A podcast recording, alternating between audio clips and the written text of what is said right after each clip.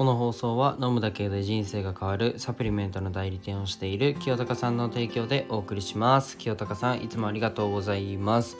えー、っとおはようございます。世界一の医療施設を作ることを目的に、まあ、事業いくつかやりつつ看護師もやってるひじりです。えっと1.2倍速で聞くのを、えー、おすすめします。あと、えっと、コラボも OK なので、えっと、ひじり使いたいなという方はぜひ読んでください。えっと、今日のテーマは、まあ、お話のコツというテーマでね、えー、話していきたいと思います。まあ、スタンド FM らしいテーマかなというふうに 思います。なんかコラボライブとかライブをね、結構、あの、してくださいというか、うんと、ライブが上に上がったり、プラットフォーム自体も多分推してる分野だと思うのでね、まあね、その、まあ、スタンド FM のライブをやった時に、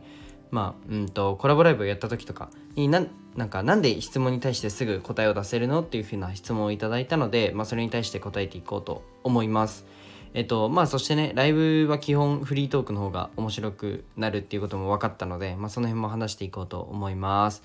えっとね、まず、うんと、台本ガチガチにコラボライブをやった場合に、まあ、ものすごい演者なら、まあ、なんかその演技をね、やり続け、やり、やり遂げられるとね、思うんですけど、まあ、ほとんどの場合はフリートークの方が、えっと、うまくいくと思います。まあ、なんでかっていうとうんと話がつまんなくなる時は、えっと、流れに逆らった時だからです。例えば、えっと、台本を作った場合に、まあ、脱線して面白い話題でトークが回った時に、まあ、その話を一回止めて、まあ、一回やめて台本に話を戻すとするとなんか次の話がすごいつまんなく聞こえちゃうんですよね。まあ、なんか想像してほしいんですけども飲み会とか僕あんまやんないんですけど えっと飲み会とかでなんか盛り上がってる話題を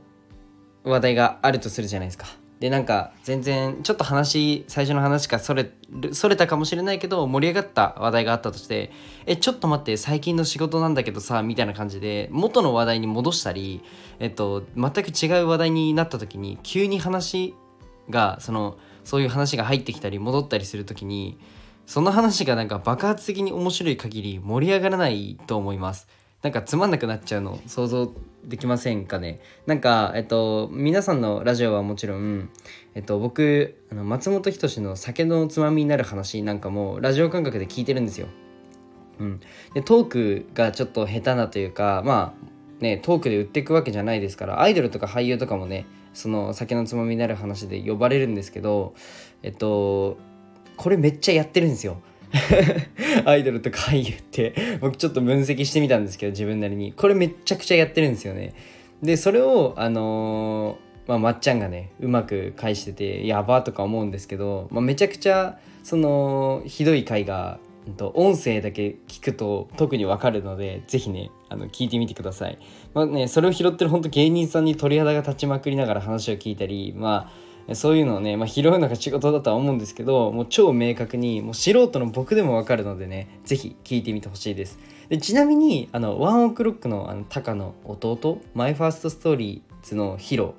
MY FIRST STORY のヒロはめちゃくちゃ話が上手です。もうね、それもちょっと、あの、あ、な、あ、ひじりくん、なるほどね、そういうことねってなるのでね、ぜひ酒のつまみになる話、YouTube で載ってるので、ラジオ感覚で聞いてみてください。なんか芸人さんと対等にトークされててなんなら芸人さんが座る席があるんですけどそこにもう呼ばれてたりしててめちゃめちゃ尊敬します。なんかこれを踏まえてえっとちょっと本気でねちょっと見てほしいです。まあ本題に戻るんですけど、まあ、フリートークで、えー、フリーでトークをするなんか技術がないと場を盛り上げるのは、えー、なかなかきついなっていうふうに思っててでなんかその技術っていうのもでやっとテーマのちょっと回収になるんですけど、まあ、なんでそんなに喋れるのっていうふうに言われると、まあ、自分の中に軸があるからっていうのが一つとあとは話を聞くようにしてるからです。まあ、相手の話を聞いた時に、まあ、それは自分の場合こうするなということを、まあ、瞬時に浮かぶからで、まあ、それはね自分の活動とかやってることに軸があるからだと思います。まあ、話が苦手なら、うんと話すという勝負に出なくていいんじゃねえのっては思うんですけど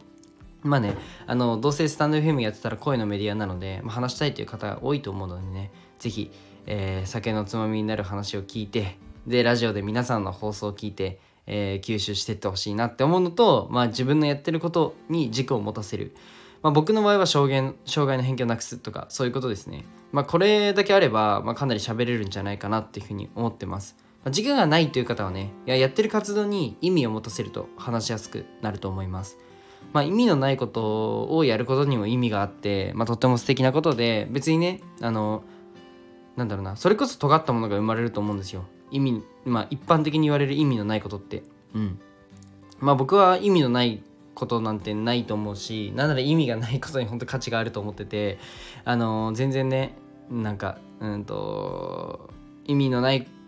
と一般的に言われることをやってる人を否定するわけではないですよ。もちろん。僕もそんな言ったらあの絵とか無理やり意味をつけさせてる部分もあるので、うん、まあまあ僕に関してはちょっと理念とかビジョンがあってそこにやってるのでどうしても意味を持ってしまうんですけど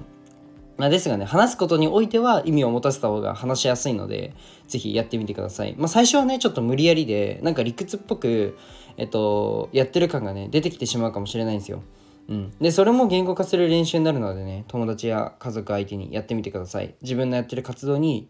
あの、これは何の意味があるんだっていうのを、もう後付けでいいから、ちょっとつけてみるっていう。そうすると結構話しやすくなりますね。うん、で今日の話が、まあね、何かの参考になったら嬉しいです、まあ、僕もこのラジオをやってて結構コラボライブもさせていただいて、まあ、このフリートークっていうのは結構意識してて、まあ、相手の話を聞いて自分なりにはこう思うっていう意見をしっかり言えることで場が盛り上がるっていうのはあるので是非ね、えーまあ、何かの参考になったら嬉しいと思います、まあ、最後に一つお知らせをさせてください現在ね、SNS の運用代行をやらせていただいてます。まあ、音声 SNS ってどうやって伸ばすのとか、どうやってマネタイズするのっていう疑問がある方はね、ぜひご連絡ください。僕があなたの放送スタイルのまま、あなたの投稿を拡大させます。えー、全力でサポートします。レター待ってます。ということで、えー、今日の